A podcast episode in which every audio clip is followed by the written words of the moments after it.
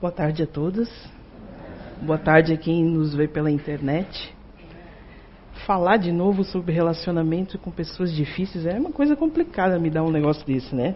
Logo eu que não gosto de falar muito sobre problemas, sobre dificuldades. Eu acho que essa leitura já é já pode ser a palestra, porque se a gente se comportar como está ali, o verdadeiro homem de bem, eu vou muito ali nessa linha das crianças e é um, é um trecho que a gente costuma debater bastante. Por incrível que pareça, as crianças ali na evangelização, elas entendem esse verdadeiro sentido do homem de bem, às vezes até melhor do que a gente. Então, falar de relacionamento com pessoas difíceis. Eu trouxe a minha colinha porque tem umas historinhas bem legais aqui para contar para vocês. Os relacionamentos, eles são naturalmente pautados por dificuldades. Por mais que a gente goste de uma pessoa, por mais que a gente se dê bem com uma pessoa que a gente ame, ao longo do tempo as diferenças começam a aparecer. E é nessas diferenças que acontecem os, os problemas, né? Porque a gente convive com pessoas que infelizmente não são iguais a gente, né? A gente diz infelizmente, porque se todo mundo fosse igual a gente, o mundo seria legal, né? Isso é na nossa visão. Então algumas pessoas são mais calmas, são mais agressivas, outras são alegres, algumas são mais retraídas. Então cada ser humano é distinto, cada um tem sua individualidade. E essa individualidade a gente adquire através das nossas experiências. Cada um de nós carrega dentro de si a bagagem que a gente adquire ao longo dos anos que a gente vive, né? Só que nem sempre uma pessoa mais, de mais idade tem uma bagagem melhor do que uma de menos idade. Às vezes são, são as escolhas morais que a gente faz durante a vida. E essas escolhas interferem no nosso comportamento, fazendo com que isso interfira em como eu vou reagir, em como eu vou agir com vocês, em como vocês vão agir e reagir comigo. O que caracteriza uma pessoa difícil não são essas diferenças. Não é a diferença de comportamento que caracteriza uma pessoa difícil. Porque se cada um tem um comportamento, o que vai caracterizar é como que a gente vai reagir diante dessas diferenças. As pessoas consideradas difíceis, elas não buscam entendimento. Elas são inflexíveis e ainda tentam impor as exigências, né? Por melhor que a gente seja, de uma certa maneira a gente faz esse tipo de coisa. Às vezes de forma sutil. Né? Às vezes não é tão escancarado, às vezes de forma sutil a gente impõe as nossas coisas, o que a gente acha que é certo. Contudo, quanto mais a gente se relaciona bem com uma pessoa difícil, a gente tem a ganhar, por incrível que pareça. Porque para você se relacionar bem com uma pessoa difícil, você tem que despreender muita indulgência, né? Você precisa ser muito compreensivo. E isso te melhora. Né? Quando você é indulgente, quando você é caridoso com alguém, isso te melhora. Então, diante da nossa existência, a gente vai sempre enfrentar situações adversas. Infelizmente, a gente ainda não progride quando a gente está na zona de conforto. Né? Quando está tudo bem, todo mundo é legal. A gente só vai se revelar quando acontece alguma coisa que a gente não acha que é legal. É legal sim a gente procurar uma série de ensinamentos. Eu posso procurar uma casa espírita, eu posso procurar um curso, eu posso fazer ler livros. Né? Hoje em dia a gente tem acesso a muita coisa. Só que essas mudanças elas têm que ser de dentro para fora. Não pode ser só de fora para dentro. Não pode ser só a vida que vai te levar a mudar. Porque se a gente perceber o que a gente vive hoje, que cada um, o contexto que cada um vive hoje, é o que precisa ser melhorado. Então, se eu estou achando muitas pessoas difíceis no meu trabalho, eu tenho que começar a perceber como é que eu sou no meu trabalho. Se eu começo a achar muito, muitas pessoas que me passam para trás, que não são legais, eu preciso prestar atenção como é que eu sou nos meus relacionamentos. Será que eu estou agindo também de forma correta? Será que eu não estou me doando de, direito? Né? Como é que eu estou me comportando? Então, tudo que impulsou no crescimento, quando vem de fora, é mais difícil, né? Porque às vezes a vida fala, olha, você não está sendo legal, eu vou te dar uma prova. Aí o que, que a gente faz? A gente dá a volta e não passa por aquela prova. Aí ela faz assim, então para você se melhorar, eu vou te dar uma prova maior. Até que chega um momento que a gente cai, entra na dor. Isso é muito difícil, é muito complicado. As relações complicadas às vezes não são os outros, às vezes é a nossa teimosia. Então vamos falar de reencarnação, já que a gente está numa casa espírita. Quando a gente reencarna, o intuito disso é aproximar a gente das pessoas que a gente teve diferenças no passado, né? Então, se a gente parte do princípio que a gente não nasceu hoje, que a gente não é um, um CD zerado, que eu já trouxe alguma coisa da minha vida anterior, de, nas nossas vidas anteriores, né? Quando eu reencarno numa família, não vão ser sempre os meus afetos que vão estar ali, né? Às vezes são os meus desafetos. Às vezes é um tio difícil, às vezes é uma mãe, é um filho. E quando a gente se reúne nesse grupo familiar, a gente vai ter troca de carinho, a gente vai ter apoio, a gente vai ter compreensão, mas também a gente vai ter acusação, a gente vai ter ciúme, a gente vai ter inveja. Às vezes as pessoas que mais nos prejudicam silenciosamente estão na nossa família. Porque você não precisa fazer mal com ação com uma pessoa. Às vezes você pensar mal dela, ou às vezes você ficar com uma inveja enrustida dela, isso prejudica né, a pessoa.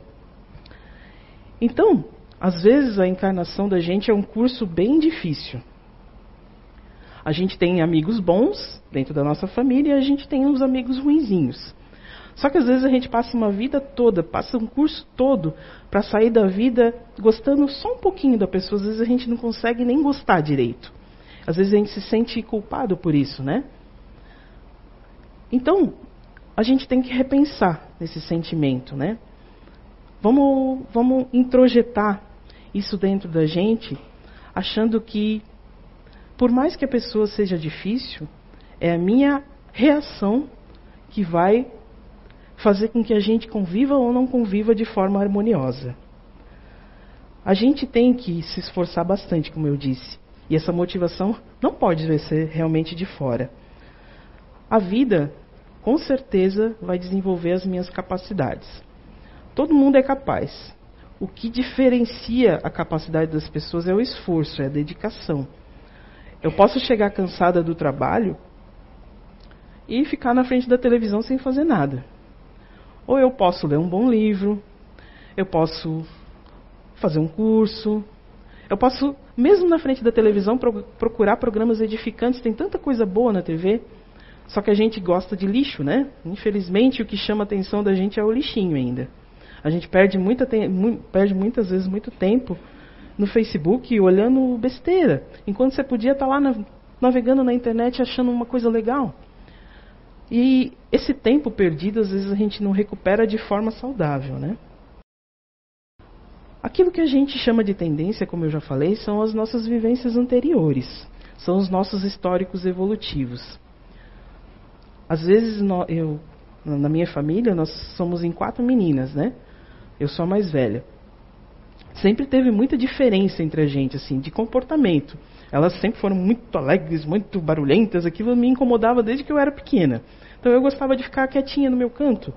Eu, é, eu achava me graças a Deus a gente hoje tem aqui na CEU o estudo das personalidades, né? Isso faz a gente se entender melhor, porque eu me achava um ET naquela minha família, porque todo mundo era alegre, todo mundo gostava de barulho e eu não gostava, eu gostava de ficar quietinha na minha.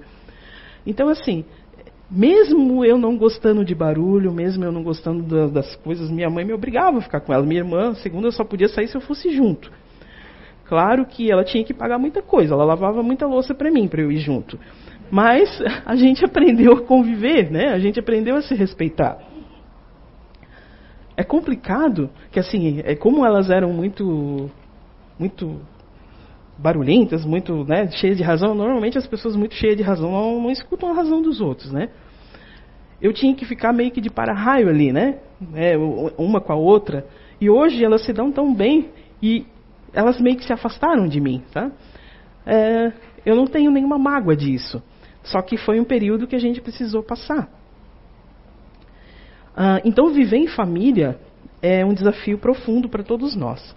Eu vou ler um, trechinho aqui de um, de uma mensagem de André Luiz através da psicografia de Chico Xavier. E depois eu gostaria de pedir permissão de vocês para dar um depoimento. Aí diz assim: aceite os parentes, aceite os parentes difíceis na base da generosidade e da compreensão, na certeza de que as leis de Deus não nos enlaçam uns aos outros sem justa causa. O parente problema é sempre um teste que nos examina a evolução espiritual.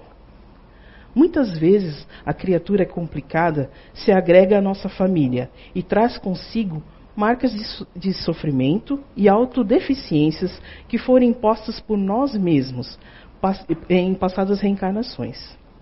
Não exija de familiares diferentes de você comportamento igual ao seu. Portanto, cada um se caracteriza pelas vantagens ou prejuízos acumulados na própria alma.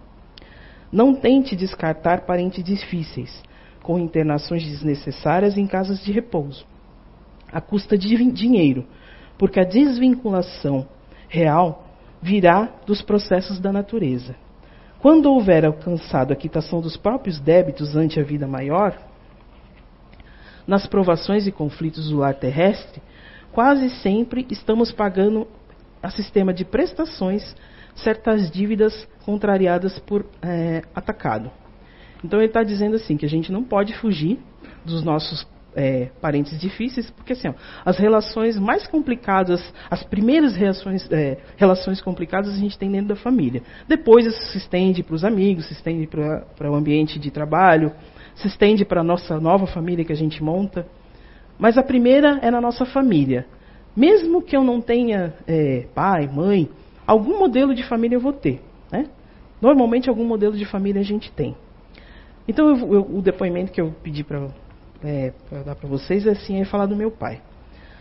O meu pai era uma pessoa bem difícil. Ele era uma pessoa muito inteligente e ele exigia que a gente acompanhasse essa inteligência dele. Ele era muito, muito rápido, né? Eu, das quatro meninas, sempre fui a que teve mais próxima dele, porque como eu ficava quieta, eu não batia de frente com ele, eu não concordava, mas eu não batia de frente com ele. Então eu sempre fui mais próxima. Uh, quando eu tinha, acho que 18 ou 19 anos, meus pais se separaram. Ele foi morar com outra pessoa e minha mãe continuou em casa com minhas irmãs. Eu vim morar aqui para Blumenau, a gente é, é de São Paulo, eu vim morar aqui em Blumenau. E meu pai adoeceu na casa da outra, da outra esposa que ele contraiu. Só que a outra esposa não quis meu pai mais. Ele estava doente, então não quis. Ligou para minha, a minha mãe ligou para mim e falou: "Olha, teu pai está doente, o que, que eu faço?" Eu disse: "Olha, se eu fosse você, eu ia lá. Ela disse: Não, eu, eu vou fazer isso, eu só queria que você me dissesse isso também. Então ela foi. Pegou meu pai muito doente. Meu pai estava muito, muito doente mesmo, bem debilitado. Ele já estava com câncer no estágio bem avançado. E aí ela não podia ficar com ele lá, porque em São Paulo é mais difícil, né? Medicamento, internação. E ela pediu se eu não podia ficar com ele aqui. Eu falei, não, pode mandar ele aqui, só que eu tinha meus dois filhos pequenos. Para mim era difícil, eu trabalhava em fábrica, nunca tinha trabalhado em fábrica, então eu trabalhava num turno, meu esposo no outro, e as quimioterapias do meu pai eram muito tarde.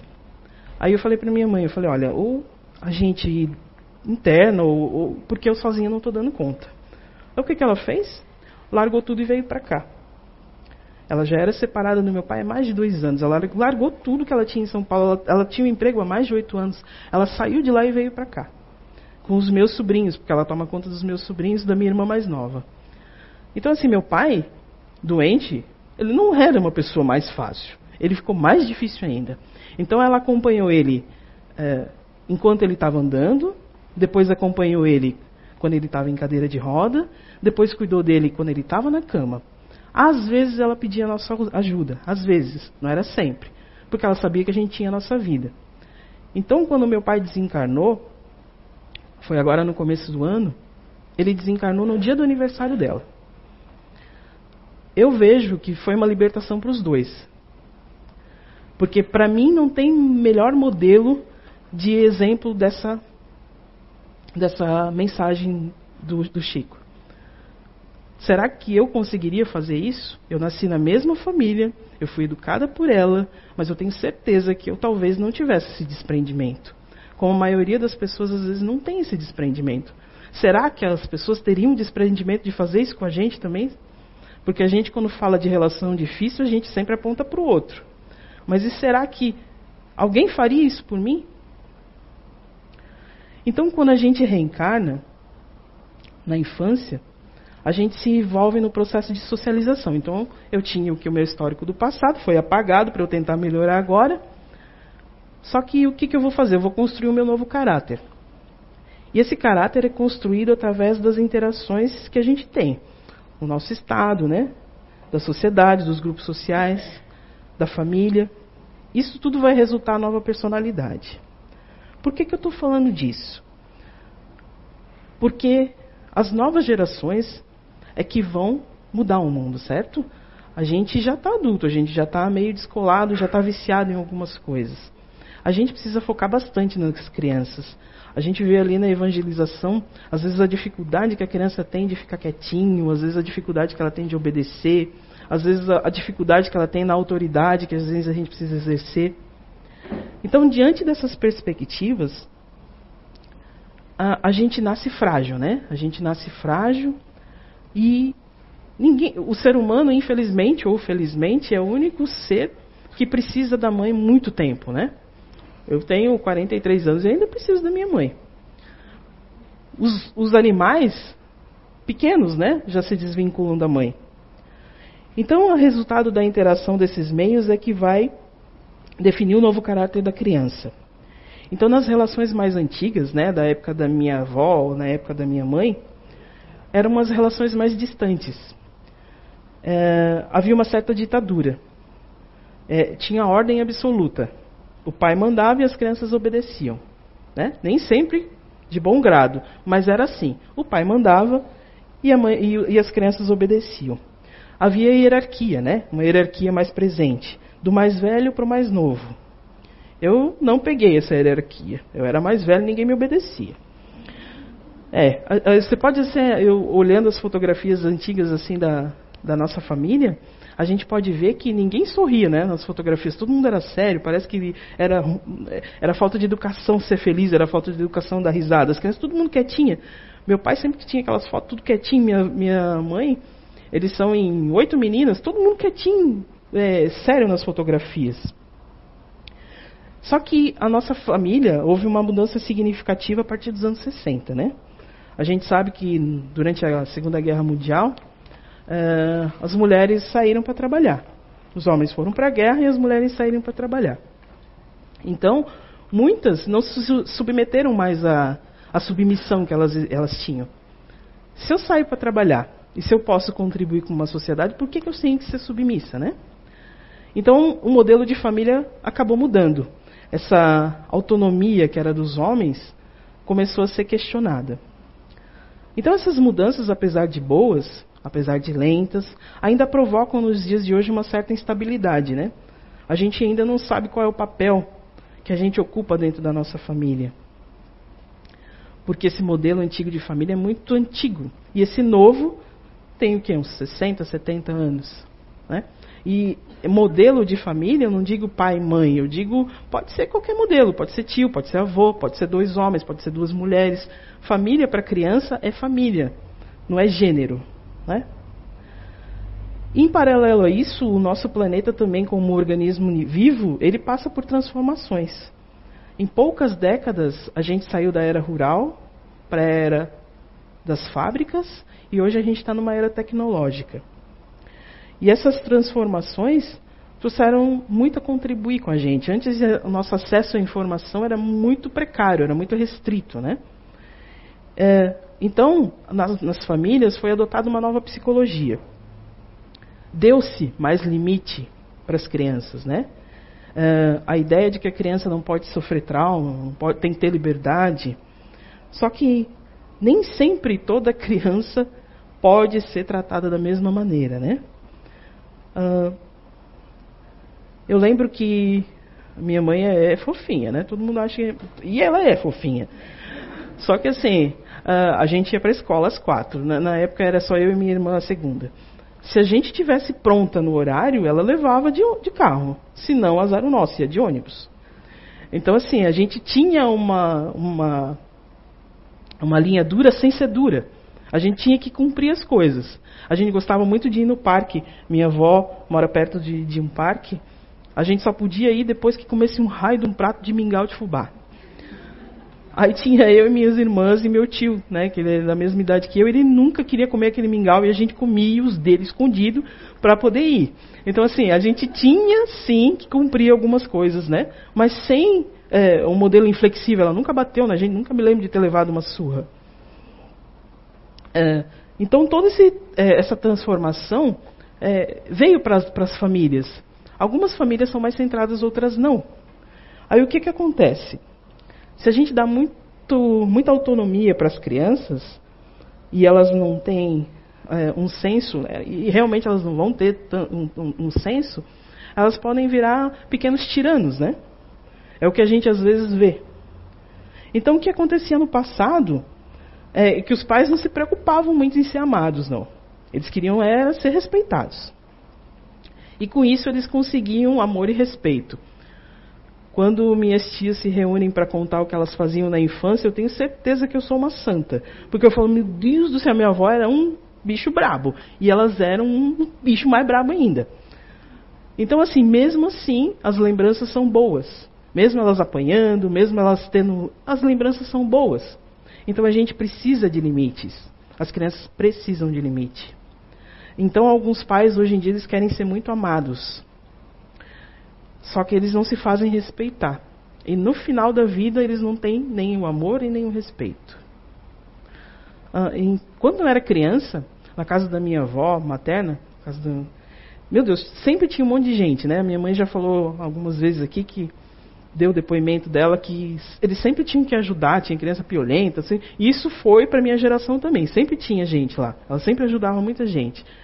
E uma vez é, eu tinha uma plantaçãozinha de morango e comeram meus morangos. E eu, revoltada, falei, mas por que? Era a única coisa que eu gostava era a minha plantação de morango. Por que, que tinha que sempre ter tanta gente em casa? Eles comiam minhas galinhas que eu ganhava. Eu ganhava as galinhas na escola. Deus me livre, ninguém podia comer meus pintinhos, tinha que ficar lá até morrer.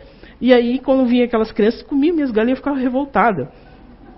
Eu falava para minha avó, por que, que a gente tem que ser sempre tanta gente aqui em casa? Aí eu lembro até hoje, né, porque ela tinha, ela, ela era mais tranquila com a gente, mas ela era firme.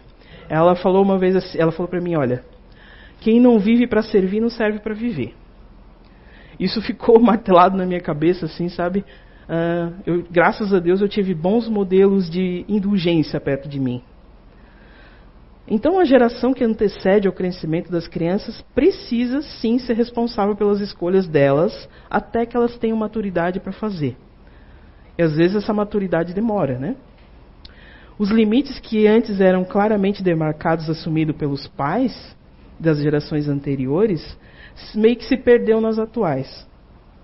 É uma profunda prova de amor e cuidado impor respeito, impor limites, porque o nosso ego precisa de limites para evoluir e para se construir. Uh, quando eu vim morar para cá, eu fazia docinhos para fora. Era uma forma de eu conhecer o pessoal da cidade, né? Eu lembro que minha filha ela tinha uns 10 anos. Eu, quando isso aconteceu, eu me achei a pior mãe do mundo. Mas hoje, eu escutando ela conversar e, e, e rir, eu vejo que eu agi certo. Ela sempre foi muito gulosa. E ela falou, mãe, eu posso te ajudar? Eu disse, você pode, mas não é para comer. É só para me ajudar. E eu lembro que tinha acho que uns três ou quatro peitos de frango para desfiar para a gente fazer coxinha. Se ela desfiou dois e comeu o resto, eu falei, Carolina, você vai passar mal. Não, mãe, não vou, eu só estou desfiando. Eu falei, mas como? Olha só um pouquinho. Daqui a pouco ela disse, ah, eu estou me sentindo mal. Eu falei, se você vai vomitar, você vai para o banheiro. Porque se você sujar a casa, você vai limpar. Ela tentou ir no banheiro, não deu tempo. E porcalhou tudo lá. Eu acudi, né, porque ela sempre foi meio escandalosa, eu acudi, dei água, deixei ela ficar boa. Eu disse, está melhor? Ela disse, estou. Falei, agora pega o pano e vai limpar isso aí tudo. Ela disse, mãe, eu disse, não, pega o pano e vai limpar. Se você tivesse doente e passando mal, eu ia limpar. Mas você não me obedeceu. Você não fez o que eu pedi. Você não fez o que a gente combinou. A gente combinou que você ia fazer e depois a gente ia comer. Você comeu antes, então agora você vai limpar. Ela é meio nojenta até hoje, ela limpou com mais ânsia de vômito em cima, mas eu me senti a pior mãe do mundo. Mas eu, hoje eu vejo que eu fiz, nunca mais ela fez isso. Foi uma, uma, uma atitude até que boa, inconscientemente boa. Então, a gente precisa ter mais maturidade que os nossos filhos e ir soltando aos poucos, né? A gente vigia e solta aos poucos. Antigamente, como eu disse, é, a intervenção do mundo demorava para chegar nas nossas famílias. Hoje, hoje, não, né? A gente vê crianças pequenas com tablet, com celular.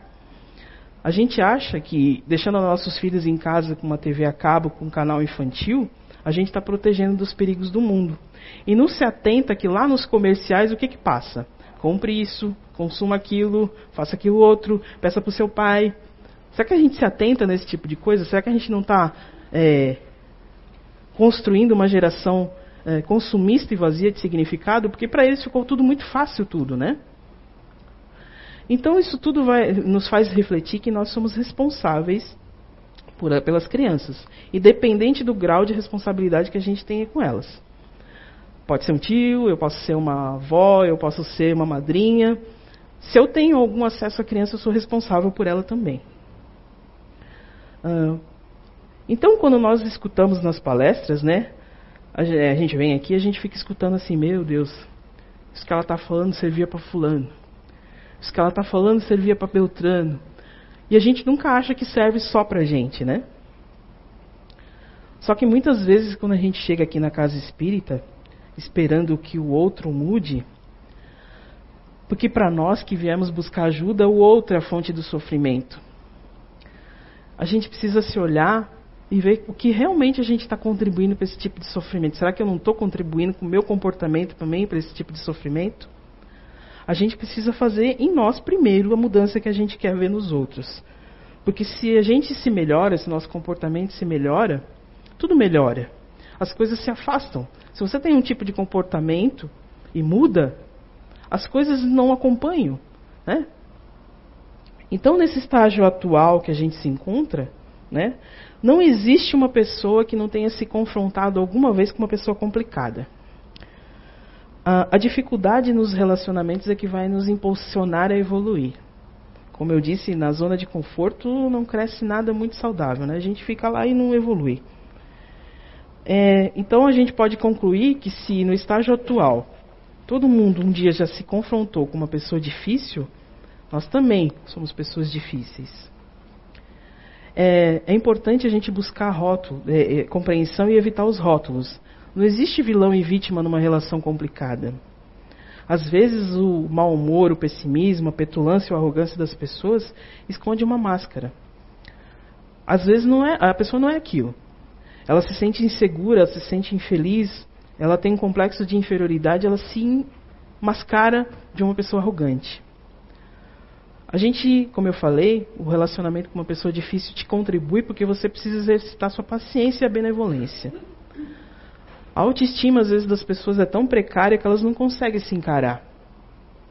Normalmente, uma pessoa difícil não consegue se enxergar. Uh, e a paciência é um exercício de autopiedade a, a estratégia é a gente tentar manter a tranquilidade e agir pela emoção. É, para que a pessoa não consiga te atingir. Porque se ela é mestra em desequilíbrio ou não sou, se eu agir do mesmo jeito, eu vou com certeza perder. Então, quando a gente age com amor com as pessoas que são intolerantes, elas não sabem como reagir a isso. Normalmente elas se acalmam. Então a gente pode questionar às vezes as pessoas estão tão acostumadas ao lado negativo, né? São os famosos hard, né? Para quem é mais antigo, que nem eu assisti aquele Hanna-Barbera, o Lip Hard, aquelas hieninhas lá que falavam, ó céu, ó dor, ó azar. Tem um monte de gente assim ainda.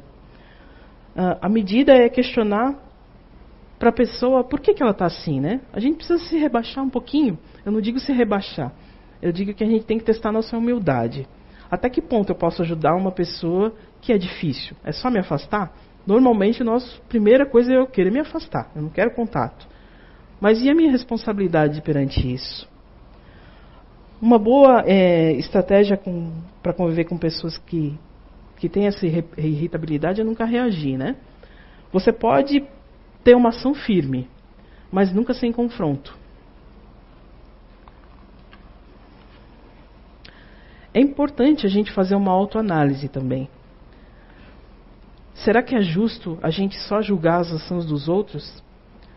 O justo seria a gente usar, julgar a ação dos outros para tentar não cometer a, me, a, mesma falta, né? Assim, se a gente de, é, se deparar com uma pessoa difícil, a gente tem que se perguntar: até que ponto eu também sou difícil? Ó, eu vou reforçar bastante isso, porque aposto que todo mundo veio aqui tentando achar uma fórmula de se livrar de pessoas difíceis, né? De transformar o mundo num lugar melhor. Não tem transformação se a gente não se transformar. Se cada um não fizer sua parte, não vai ter transformação. E com o tempo a gente percebe que trabalhar de forma positiva nos relacionamentos vai trazer bons sentimentos para nós. e a gente age com mais disposição.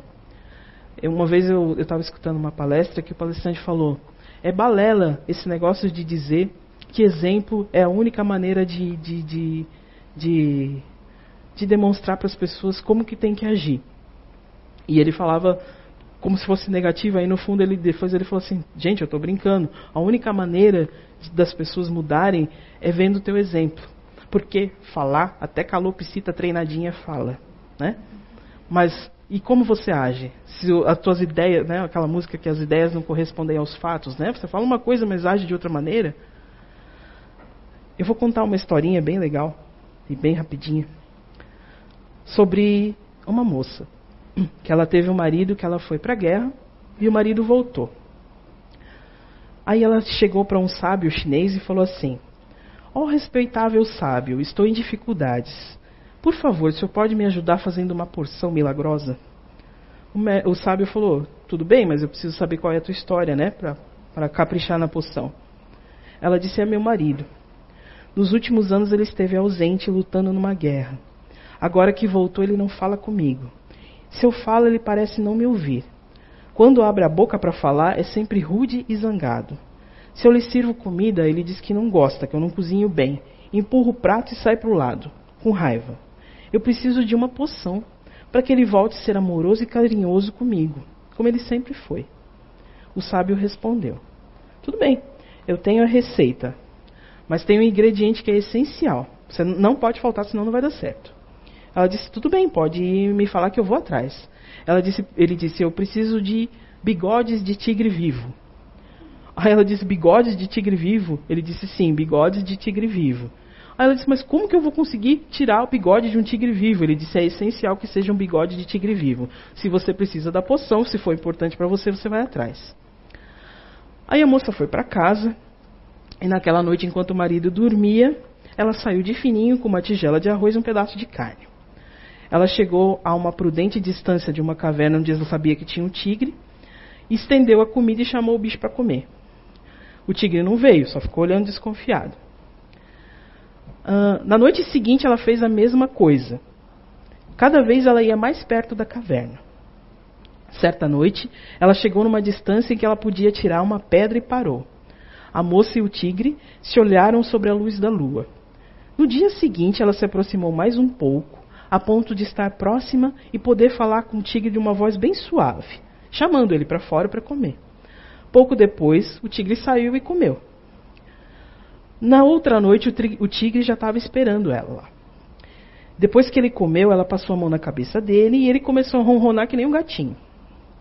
Seis meses se passaram desde o primeiro encontro até isso acontecer, né? Uh, e finalmente, depois de, depois de ter acariciado a cabecinha dele, ela falou para ele assim: Olha, tigre, eu sei que você é bem legal. E eu preciso de um pedacinho do teu bigode. Se você não precisa ficar zangado comigo, eu vou tirar só um pouquinho. Aí, como o gatinho ficou de boa, ela tirou um pedacinho do bigode. Ele não se zangou, ele até lambeu a mão dela. Então ela correu exultante lá pro, pro, pro sábio e falou: Sábio, eu consegui. Eu consegui o bigode do tigre, agora você pode fazer a, a, a poção mágica para mim. Aí o sábio examinou e disse: Ah, realmente, é o bigode. É o bigode e o tigre estava vivo. Aí o que, que ele fez? Ele jogou na fogueira o bigode. Aí ela se desesperou: Como o senhor joga a, o bigode que eu conseguia tanto custo na fogueira? Aí ele falou: Tá bom. Então antes de eu fazer a poção, eu quero que você me conte como é que foi que você conseguiu. Ela disse: Eu ia todas as noites à caverna com a tigela de comida para o tigre para ganhar a confiança dele. Eu falava docemente com ele para fazê-lo entender que eu só queria o bem dele, eu não queria mais nada do que o bem dele. Eu fui paciente. Cada noite eu levava comida, sabendo que ele não comeria, mas mesmo assim eu não desisti. Eu nunca falei asperamente com ele, nem o censurei. Finalmente, numa noite, ele andou alguns passos em minha direção. Na noite seguinte, ele já estava me esperando, com a tigela, e comeu a comida. Então eu passei a mão na sua cabeça, ele ronronou eu conversei com ele, ele consentiu que eu cortasse o bigode e eu trouxe para o senhor. Aí o sábio falou: Então, você domesticou o tigre com sua persistência e seu amor. É, mas o senhor jogou o bigode fora. Foi tudo a troco de nada? Não, não foi a troco de nada, ele fala. Você não precisa mais do bigode. Será que seu marido é mais feroz do que o tigre? Será que ela é mesmo, menos sensível ao seu carinho e à sua compreensão do que o tigre? Será que você não é capaz de ganhar confiança dele? Se foi capaz de ganhar a confiança de um animal que normalmente atacaria uma pessoa? Você foi suave e foi paciente. Com certeza você vai fazer a mesma coisa com seu marido. Eu não vou precisar fazer nenhuma poção. Aí ela parou e ficou pensando, né? Por alguns momentos e voltou pela trilha, refletindo sobre a grande verdade que ela havia aprendido com o sábio da montanha. Então, o moral da história foi: o segredo de lidar com as pessoas difíceis não é morder a isca da negatividade delas, e sim deixar que ela morda a isca do coração empático e cheio de amor. Eu achei isso aqui bem interessante. Eu já contei para as crianças na salinha das crianças, eles gostaram bastante. Então, assim, ó, não tem fórmula mágica, né? A não ser a nossa dedicação.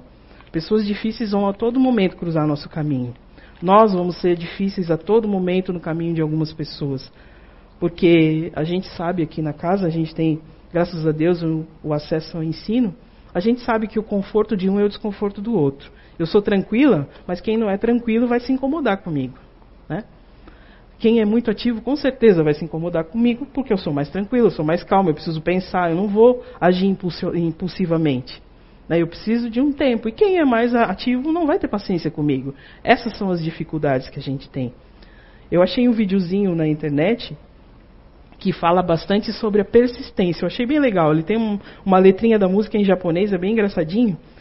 E, e fala da persistência do, do, da, da porquinha para pegar o potinho de biscoito. E quando ela pega, vocês vão ver o que acontece. Passa lá.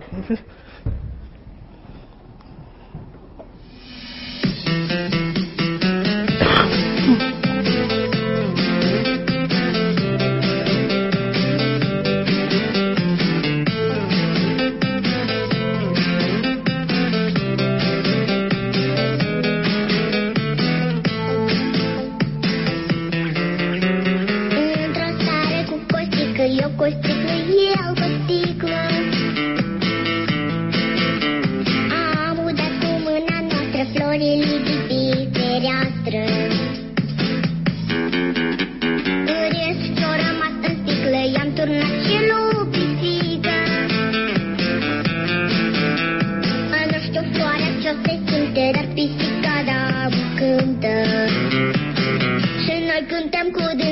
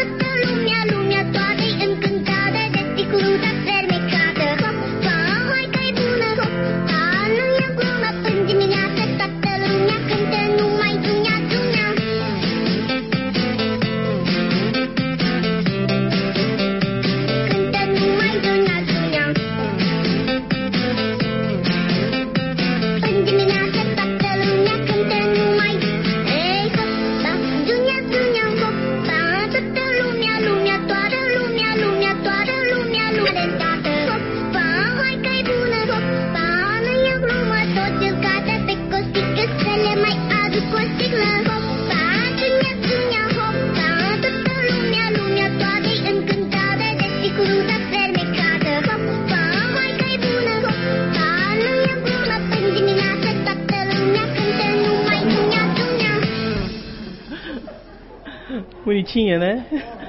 Então que a gente seja que nem a porquinha para os nossos relacionamentos difíceis, né? A gente nunca desista. Mesmo que lá na frente não dê tudo certo, não dê como a gente queira, mas que a gente nunca desista. Muito obrigado, Franji.